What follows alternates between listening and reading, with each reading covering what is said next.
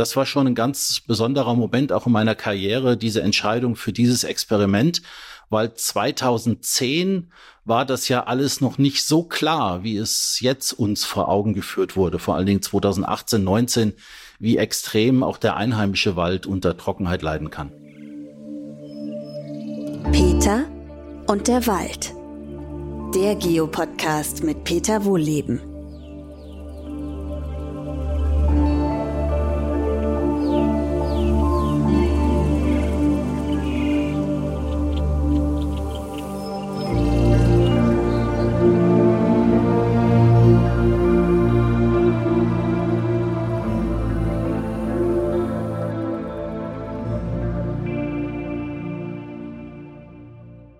Willkommen zu meinem neuesten Podcast. Heute spreche ich mit Professorin Karin Britsch vom Helmholtz-Zentrum in München und Professor Thorsten Grams von der TU München. Und es geht um ein Experiment, wo Bäume ganz schön malträtiert worden sind, um zu erforschen, wie die sich bei Dürre verhalten.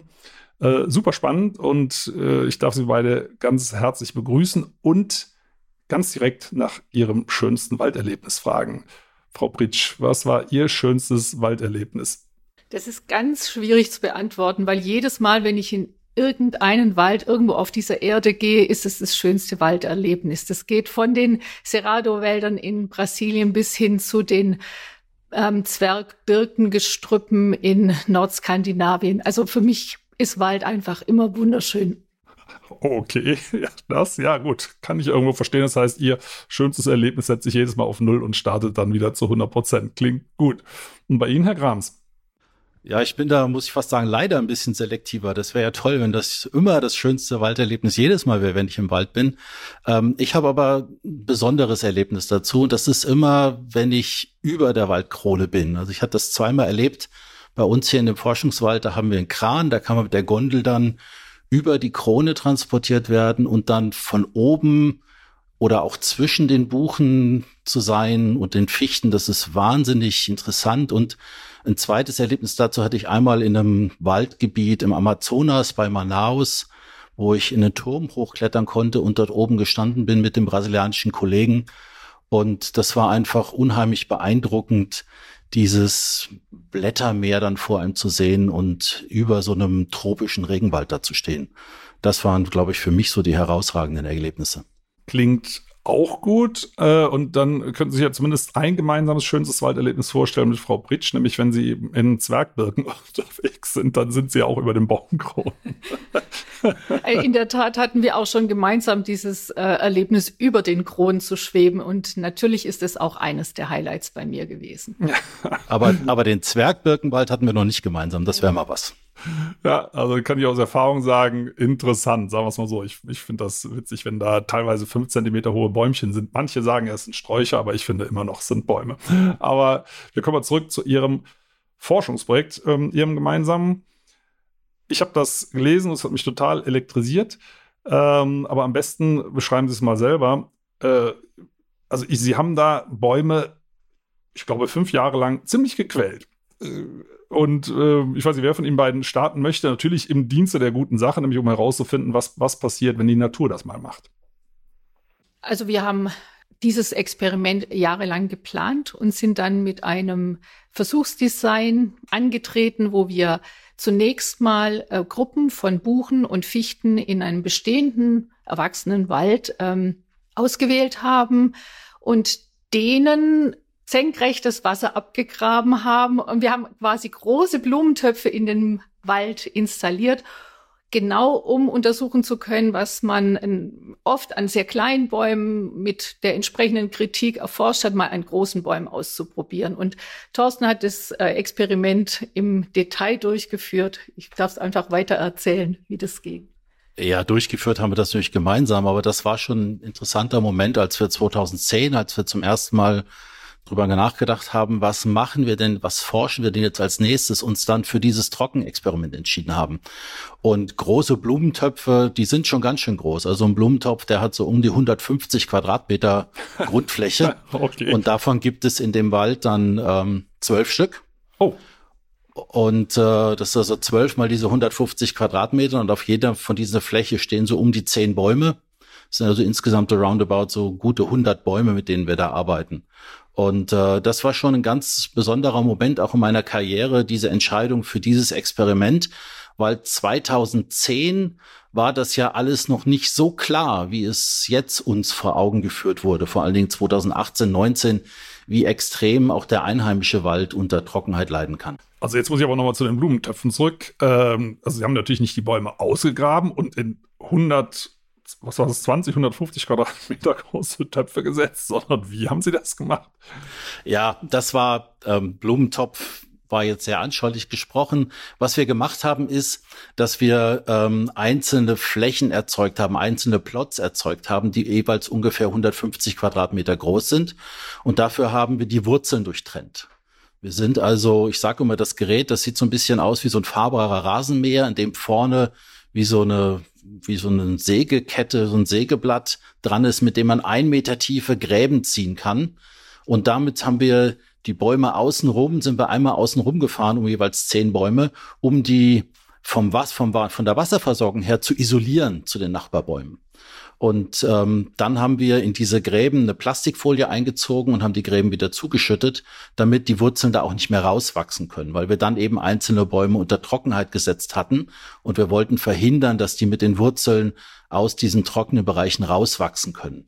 Dafür haben wir diese Abtrennung gemacht. Und die Wurzeln bei uns in dem Wald, die gehen nur ungefähr 80, 90 Zentimeter tief. Da hat das ganz gut funktioniert, denke ich. Insofern passt der Blumentopfvergleich natürlich schon ganz gut, ne, weil das ja auch isoliert ist.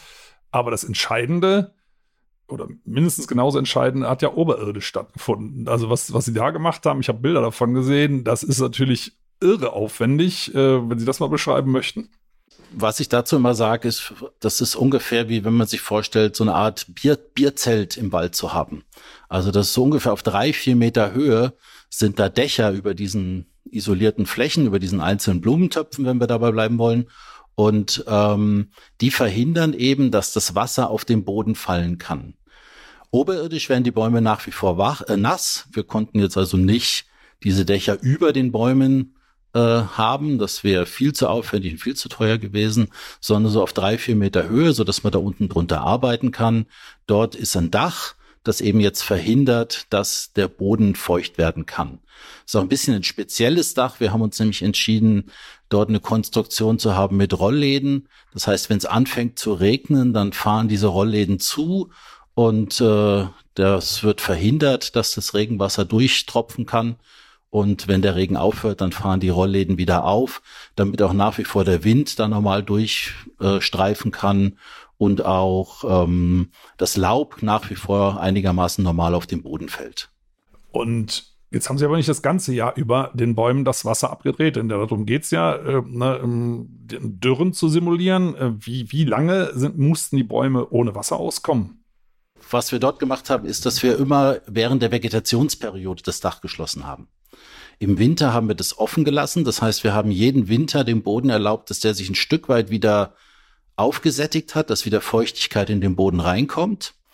Und ab dem Beginn der Vegetationsperiode, das ist dann meistens so April gewesen, haben wir die Dächer bei jedem Regen geschlossen. Das heißt, früh im Jahr hatten die Bäume immer noch relativ viel Wasser zur Verfügung.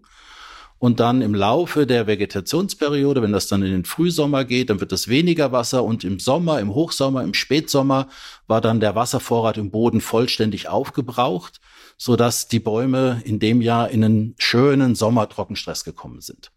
Und im Winter haben wir es dann wieder geöffnet und haben den Boden wieder aufsättigen lassen und dann einen zweiten Sommertrockenstress gemacht. Und das Ganze haben wir fünfmal hintereinander gemacht. Das heißt, wir haben im Prinzip simuliert, wie die Bäume reagieren, wenn sie fünfmal hintereinander eine wirklich extreme Dürre, Sommerdürre durchmachen.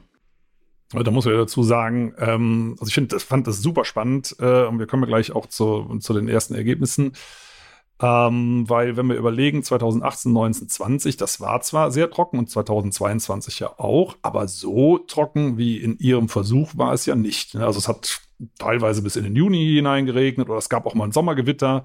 Das haben ihren Anführungszeichen Bäume ja alles nicht bekommen. Ne? Das ist denen ja alles verwehrt worden. Die haben ja nur tatsächlich den Winter gehabt. Also sie haben einen Zustand simuliert, also der quasi das Worst-Case-Szenario mal vorwegnimmt, wenn es wirklich ein halbes Jahr gar nicht regnet, das ist ja sogar länger als ein halbes Jahr, Oder, ne, das ist ein halbes Jahr, ne, ziemlich genau ein halbes Jahr. Ähm, und das fünf Jahre hintereinander. Also das ist schon, schon echt hart. Und jetzt bin ich natürlich gespannt, ähm, was haben die Bäume gemacht? Ich weiß nicht, ob wir ganz unten anfangen wollen, Frau Britsch, weil alles startet ja mit diesen Pilzen, die mit den Bäumen und den Wurzeln und so weiter irgendwas machen, aber ohne Wasser kann man ja nicht arbeiten. Oder doch? Also zunächst mal hatten wir ja Buchen und Fichten auf diesen Flächen.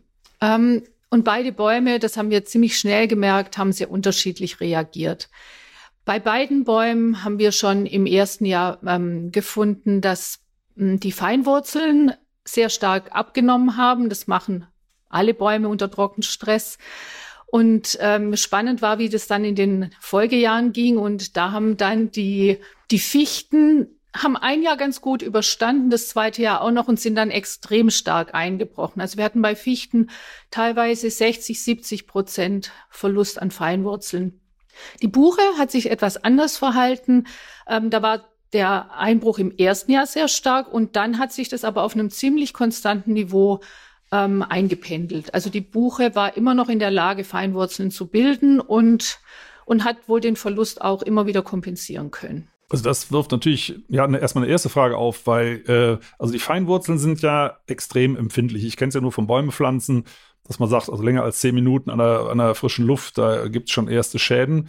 Und wenn die austrocknen und die also wie, wie schafft die Buche das, äh, das, was die Fichte nicht schafft? Also die Fichte, die ne, ist ja anscheinend dann ganz stark ramponiert worden und die Buche, das, also wenn das der Boden trocken ist, der muss ja Ende der Vegetationszeit pulvertrocken gewesen sein. Wie schafft die Buche das, dass, dass, dass die Wurzeln nicht, also die Feinwurzeln nicht, zumindest nicht komplett absterben? Ähm, es ist tatsächlich so, dass die absterben, sogar häufiger als bei der Fichte.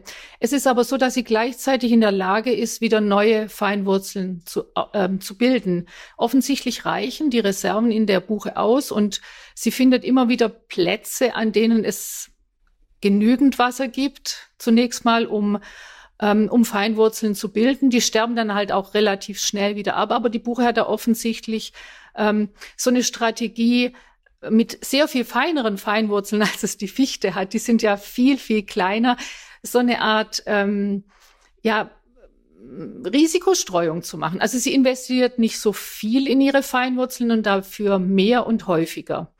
Ähm, die Fichte, die ist, kann man sich vorstellen, eher so ähm, ich setze mich hin und warte, bis es wieder besser wird. Das ist mehr die Fichtenstrategie, die hat größere Fein, gröbere Feinwurzeln und die versucht sie zunächst mal zu erhalten. Die macht einiges, dass die Feinwurzeln dann nicht absterben, bildet Schutzschichten innerhalb der Wurzel, die verhindern, dass die komplett austrocknen und hat dann auch ein relativ großes Regenerationspotenzial, wenn sie nicht ganz abgestorben ist. Also es ist einfach was für eine völlig andere Strategie, ähm, mit Trockenstress umzugehen. Und trotzdem ähm, ist der Fichte, ist es am Ende, ähm, wenn ich das richtig in Erinnerung habe, schlechter äh, ergangen oder mhm. die hat es hat es nicht so gut verkraftet. Also scheint die Fichtenstrategie ja. irgendwie nicht so nicht so ganz so gut zu greifen.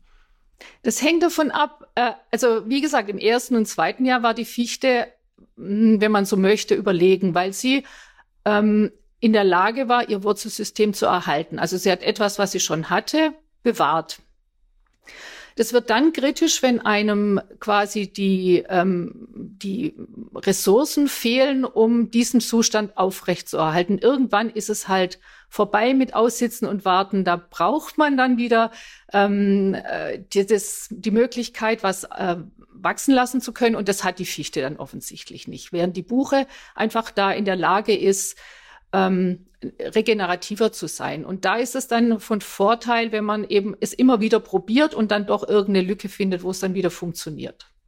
Also äh, interessant, das sind für mich auch alles neue Sachen. Ähm, und jetzt stelle ich mir vor, es geht jetzt weiter. Also die Wurzeln müssen ja zwangsläufig irgendeine Art Pause einlegen, wenn kein Wasser mehr da ist oder kein pflanzenverfügbares Wasser mehr da ist. Ähm, was dann nach oben transportiert wird. Und da sind wir bei Ihnen, Herr Krams, jetzt sind wir oberirdisch.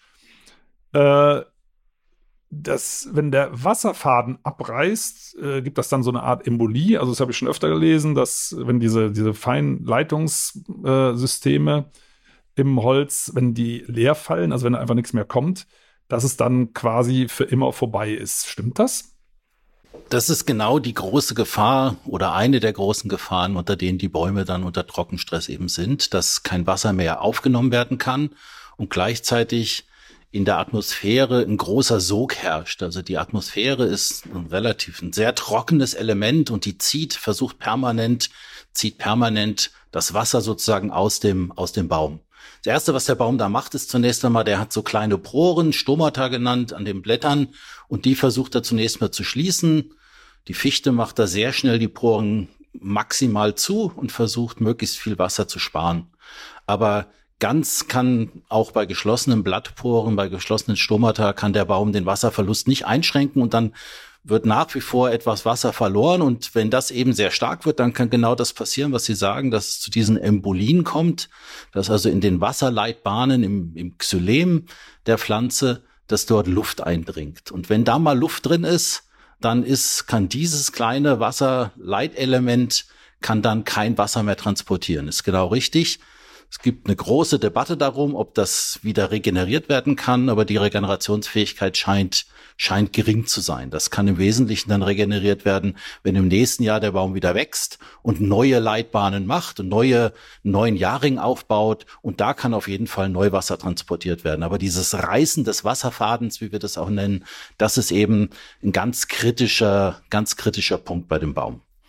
Wir müssen aber sagen, das ist untersucht worden in unseren Bäumen und wir haben relativ wenig gesehen, dass diese Wasserfäden gerissen sind. Also man kann das in Anteilen, in Prozenten ausdrücken und wir können sagen, bei unseren Bäumen, da ist vielleicht 20 bis 30 Prozent, maximal vielleicht ein Drittel bei der Fichte, ist dieses Wassertransportsystem geschädigt worden und es kam nur zu bei einem Drittel ähm, zum Abreißen des Wasserfadens. Also wenn ich jetzt mir überlege, also das ist ja wirklich so noch nicht passiert in Deutschland, dass, dass es so lange keinen einzigen Tropfen geregnet hat, ähm, dann ist das wirklich erstaunlich, weil das, dann würde ich jetzt rückschließen, dass in diesen trockenen Sommern diese, also die wir jetzt erlebt haben in den letzten Jahren, diese Schädigung ähm, wahrscheinlich nicht so stark eingetreten ist. Weil das hat ja doch in allen Landstrichen immer mal wieder wenigstens ein bisschen geregnet. Aber gut, das ist eine reine Spekulation, das weiß man natürlich nicht, äh, wie das in, in äh, anderen Wäldern ist. Aber das hätte ich gedacht. Ich hätte wirklich gedacht, ich habe das schon mal gesehen, 2003. Da hatten wir schon mal einen trockenen Sommer, dass gerade die Fichten, die besonders gesund schienen, also jüngere Fichten, regelrecht aufgeplatzt sind, also oder gerissen, muss man ja sagen, sind ja nicht geplatzt. Das ist ja ein Schrumpfungsprozess, äh, weswegen der Stamm dann aufreißt. War das auch festzustellen, dass der Durchmesser ein bisschen abgenommen hat?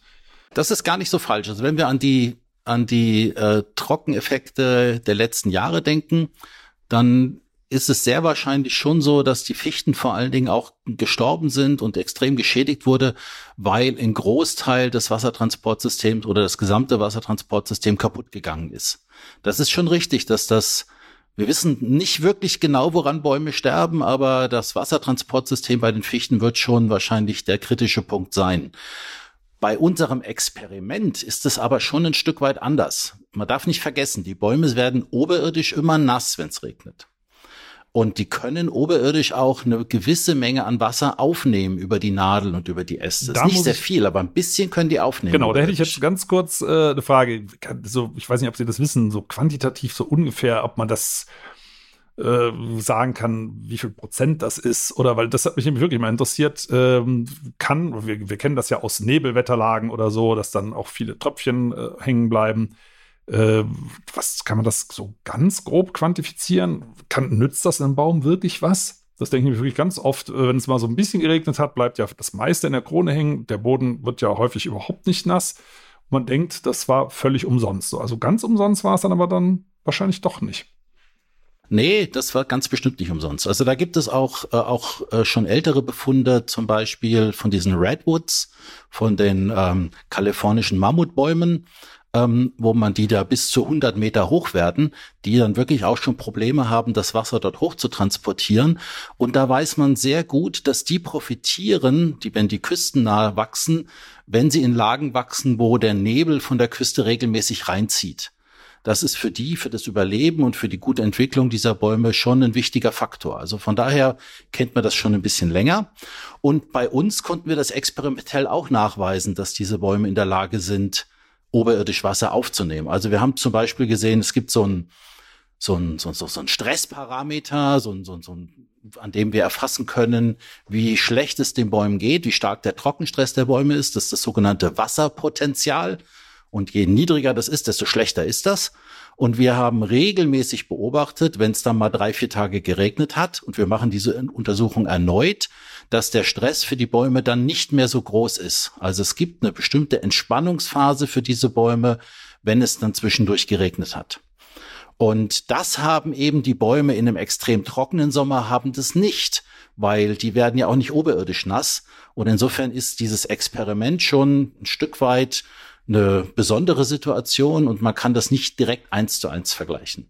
Ja, okay, aber das stimmt. Also auf der einen Seite regnet es zwar oder hat es in den trockenen Sommern auch mehr geregnet als in ihrem Experiment, nämlich zumindest ein bisschen was, äh, aber dadurch, dass natürlich äh, oberirdisch, also sie haben es ja nicht in diesen Extremjahren gemessen, äh, oberirdisch dann lange, lange gar nichts gekommen ist, das Ganze bei hohen Temperaturen, ne, entsprechende äh, Sättigungspotenzial der Luft, also dass noch viel mehr Wasser aufgenommen worden ist in der Luft, äh, war, das, war das ja ein doppelter Stress sozusagen, den ihre Versuchsbäume ja nicht gehabt haben. Ähm, ich habe aber noch mal eine Frage an die Frau Pritsch ähm, in Bezug auf die Auswirkung auf die Pilze. Also als Laie sieht man Bodenpilze ja nicht, außer vielleicht manchmal so, so ein weißes Geflecht.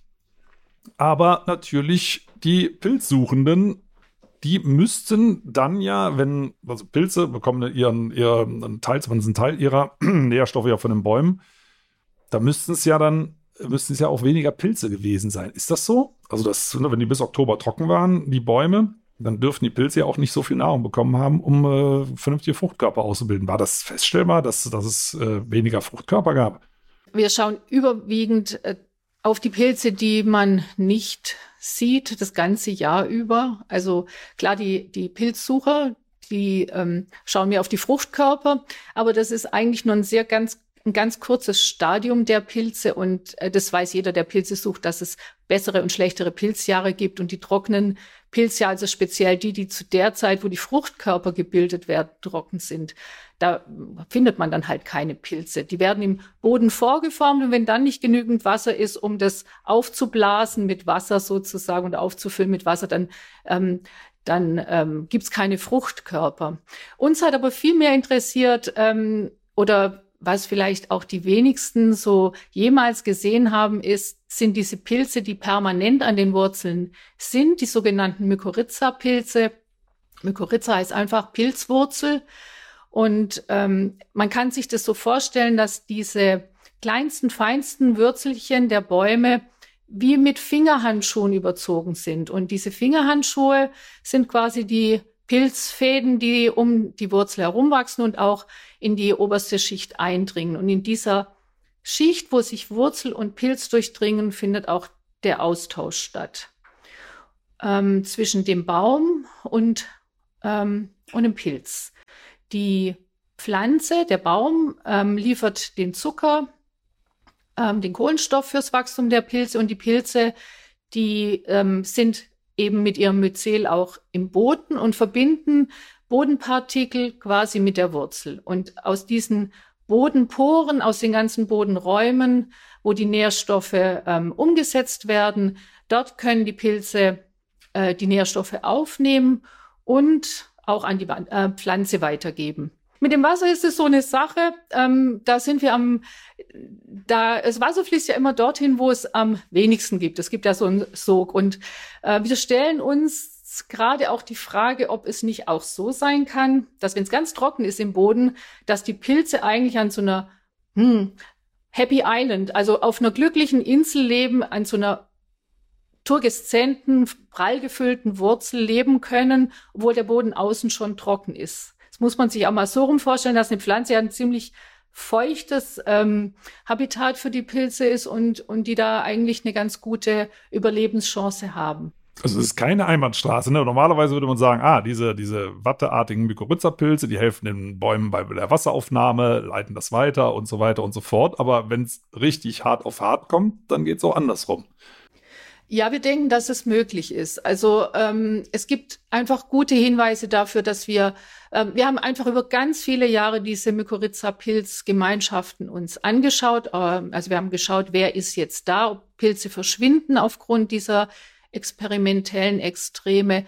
Und ähm, wir haben tatsächlich erstmal hm, eine Verlagerung oder eine, eine Veränderung in der Pilzgemeinschaft gefunden, aber die war deutlich weniger dramatisch, als wir das erwartet hätten. Und die Funktionen, die diese Gemeinschaften hatten, ähm, waren quasi identisch. Also es gab eine gewisse Anpassung, aber ähm, es gab keine drastischen Verluste. Und deswegen denken wir, hm, dass es vielleicht auch Mechanismen in so einem System gibt, die die Pilze ähm, stabilisieren. Und einer davon könnte einfach sein, dass es Überleben an so einer Wurzel einfach auch ähm, dadurch zustande kommt, dass die Pilze ähm, durch die Wurzel auch Wasser bekommen. Und es gibt auch etwas, was wiederum mein Kollege untersucht, nämlich diesen sogenannten Hydraulic Lift, wo ähm, Wurzeln in der Lage sind, aus tiefen, noch feuchten Bodenschichten Wasser nach oben zu transportieren.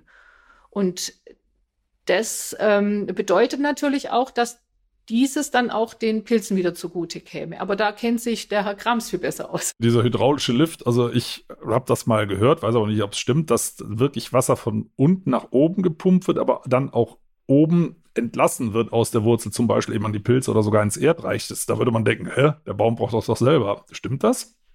Es ist tatsächlich so, dass diese, es findet vor allem nachts statt, ähm, dann wird das Wasser nach oben transportiert und nachts verbrauchen die Bäume ja kein Wasser.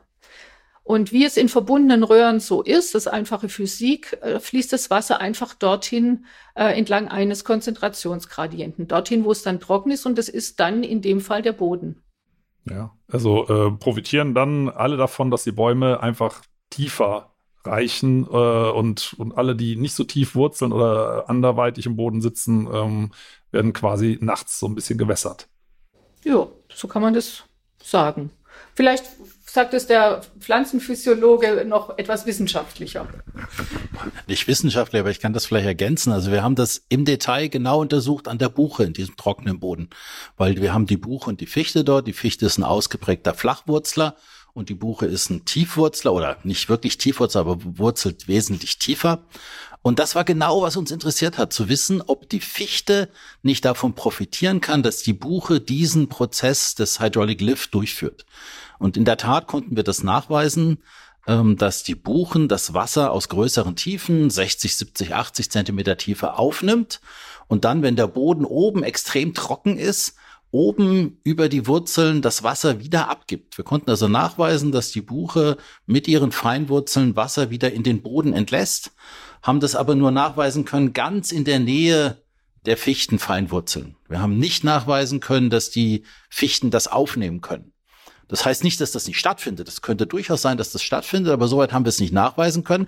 Aber zumindest haben wir Evidenz oder Beweis dafür zeigen, aufzeigen können, was Frau Pritsch vorhin andeutete, dass die Pilze, die da dran hängen, dass die da mit Wasser versorgt werden aus der Wurzel, wenn es extrem trocken wird. Und das war auch schon ein sehr spannendes Ergebnis. Das wäre nämlich meine Frage gewesen, weil ich kenne äh, Untersuchungen von diesen großen Kahlschlägen, äh, die man jetzt durch die Bockenkäfer und Trockenheit diesen Fichtenwäldern, habe das da eben doch auch ein ganzer Teil der Pilze abstirbt, logischerweise, weil sie eben keine versorgenden Partner mehr haben. Äh, und hier fällt ja, oder ich will nicht sagen, fallen, fallen die Bäume aus, aber da kommt ja dann nicht viel in solchen äh, extremen Szenarien, aber offensichtlich eben doch aus größeren Tiefen und auch zwischen den Baumarten. Und da kommen wir schon mal zu, äh, zum, auch zu einem Punkt, der mich auch nochmal interessiert, die Erholungsfähigkeit. Wie lange dauert denn das, bis Bäume diesen harten Stress, also fünf Jahre lang kein Wasser äh, in der Vegetationszeit, das muss man ja erstmal verkraften können. Gibt es da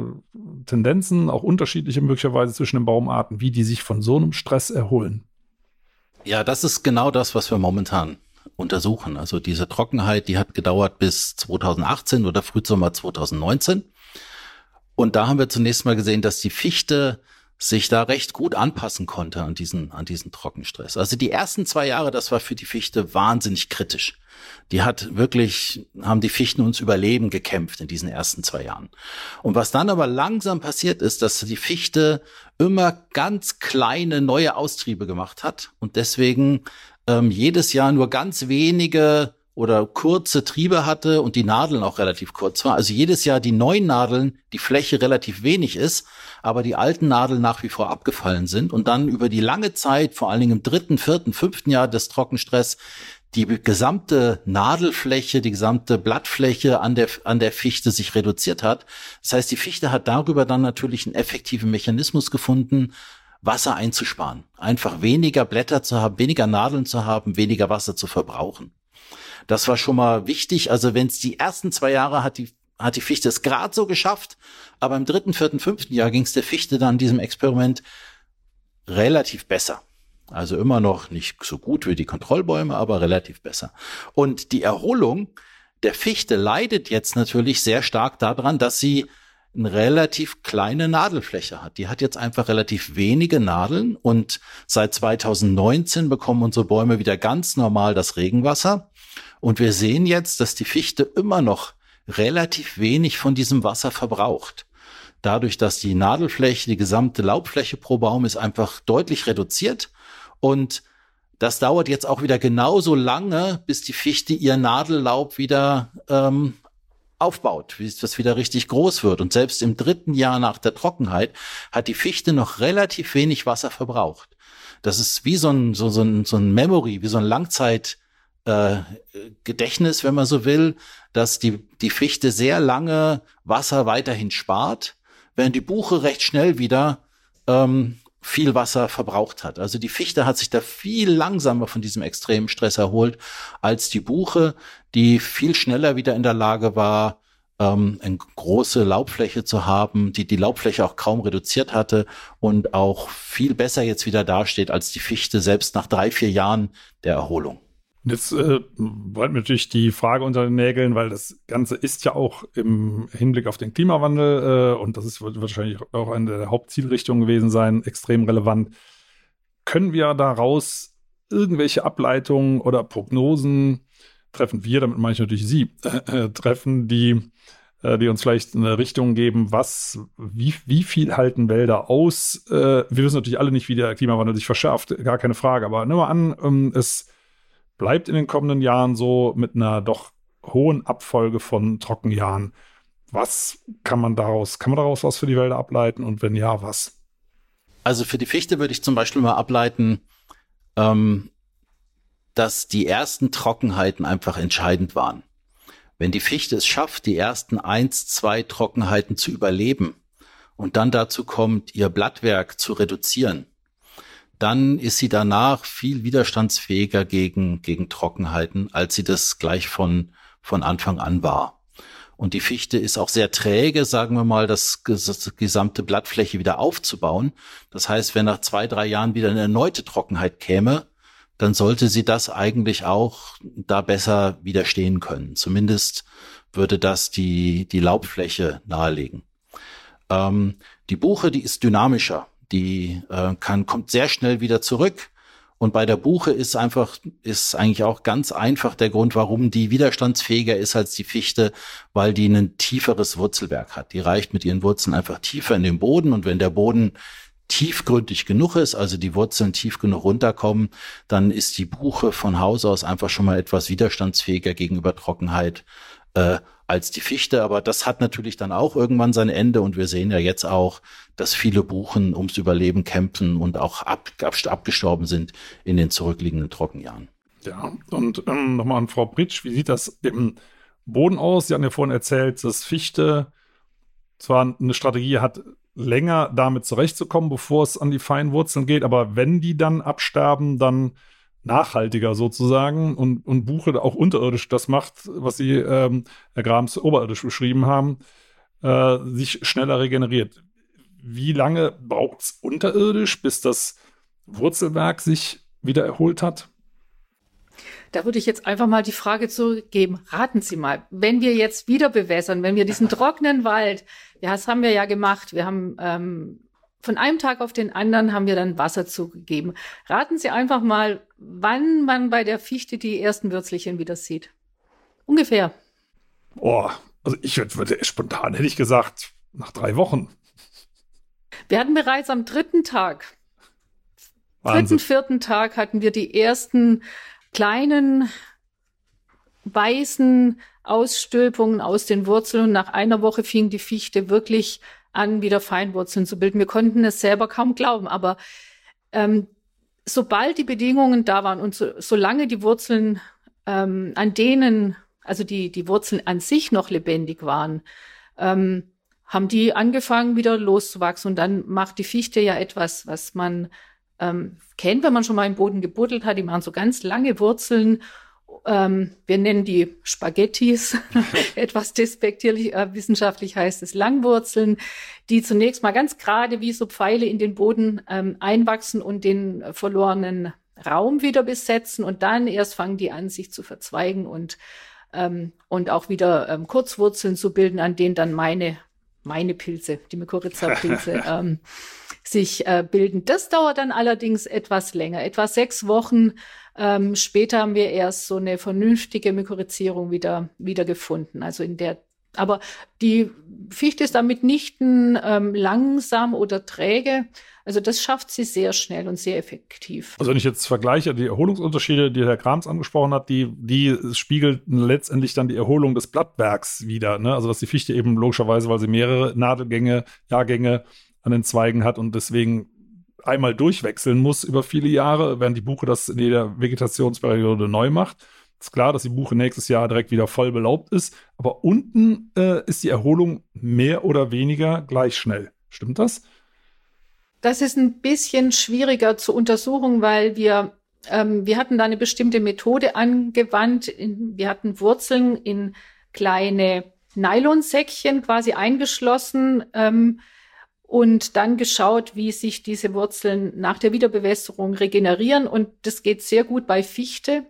Bei Buche geht's leider nicht so gut, weil ähm, die Buche eben dann auch teilweise komplett abstirbt an der Stelle, wo die Wurzel ähm, also es liegt nicht an unserer Methode. Die, wir haben die schonendst da in diese Säckchen eingenäht. Es liegt einfach an, an der Buche als Baum dass sie einfach an einer nicht lohnenden Stelle ihr Wurzel, Feinwurzelwerk aufgibt und irgendwo anders, wo wir halt keine Säckchen hatten, äh, gewachsen ist. Also wir können das bei der Fichte sehr genau sagen. Bei der Buche muss man unsere Daten ein bisschen vorsichtiger interpretieren. Aber ich nehme an, dass es bei der Buche ganz ähnlich war, dass sie sehr, sehr schnell und, und sehr effizient da ähm, den Bodenraum wieder wieder besiedelt hat.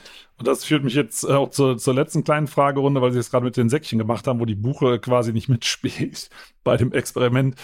Äh, was waren denn so die größten Hindernisse oder auch Frustrationen? Weil ich, ich wie gesagt, ich habe da mal ein Foto gesehen von diesen aufgespannten Dächern und äh, diesen eingezogenen Wänden im Boden und diesen ganzen äh, Versuchsaufbauten.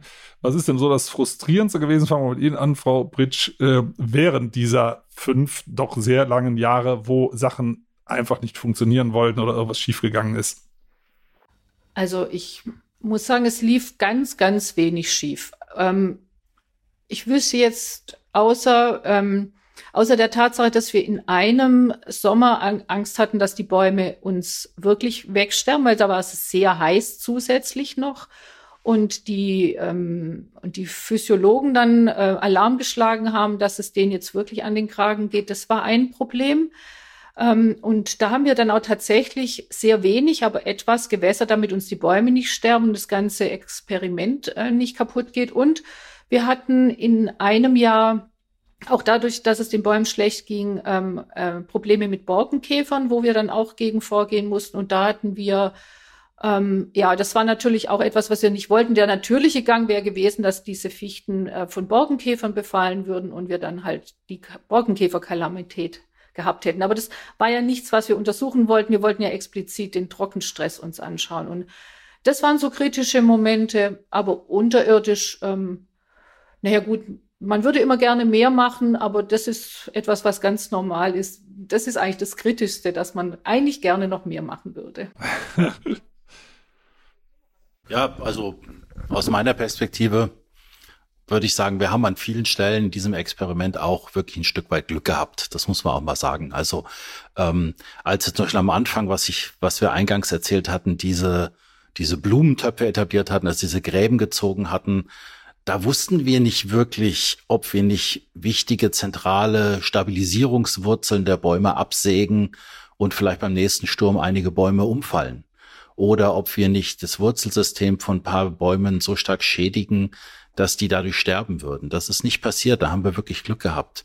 Das Einzige, was mir jetzt wirklich spontan eingefallen ist, was mal so unglücklich schiefgelaufen ist, war, als wir den Trockenstress aufgehoben hatten.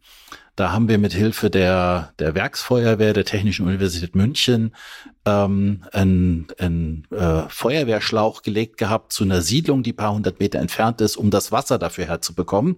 Da haben wir die Bäume, also da brauchten wir insgesamt, ich weiß nicht mehr genau, so 80.000, 100.000 Liter Wasser oder sowas. Das war schon eine erhebliche Menge. Und dann wollten wir an einem Morgen den Wasserhahn haben wir dann aufgedreht, weil wir die Bäume bewässern wollten. Und da kam nichts. Und da wird einem dann schon irgendwie die Füße sehr schnell sehr kalt und dann sind natürlich Mitarbeiter los und haben geschaut, was da los ist.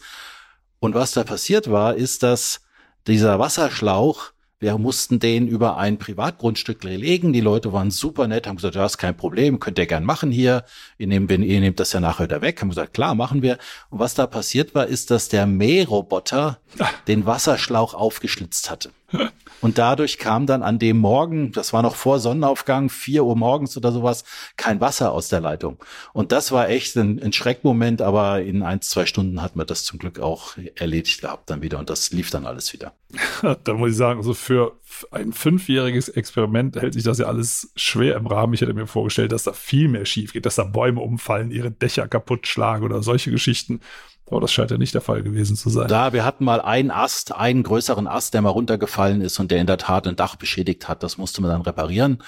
Und äh, ich meine, wenn man jetzt hier mit den mit den Mitarbeitern redet, dann hat wahrscheinlich jeder auch was zu erzählen, was ihn genervt hat und was schlimm war. Also ich weiß, eine Geschichte ist, wir haben ja diese Rolllädensysteme und das sind über 100, ich glaube 120 oder 150 Rollläden, die da zugehen müssen, wenn es regnet.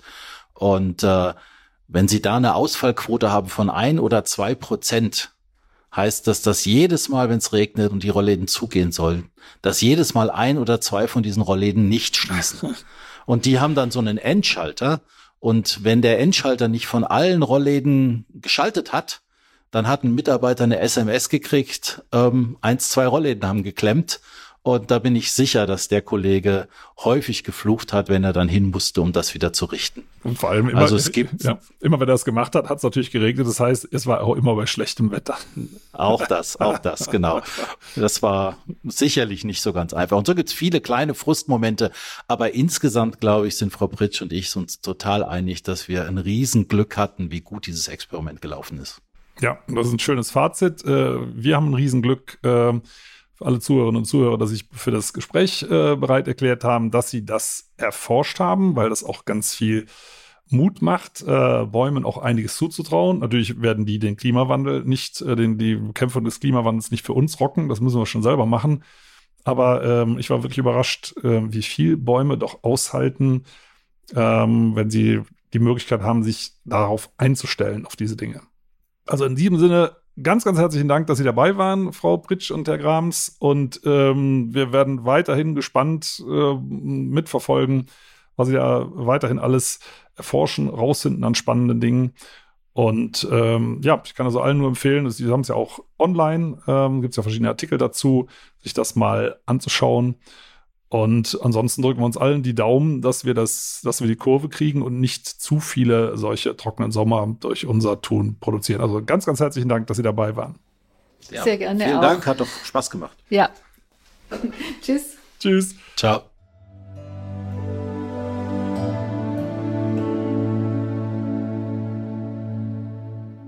Schön, dass ihr zugehört habt. Vielen Dank.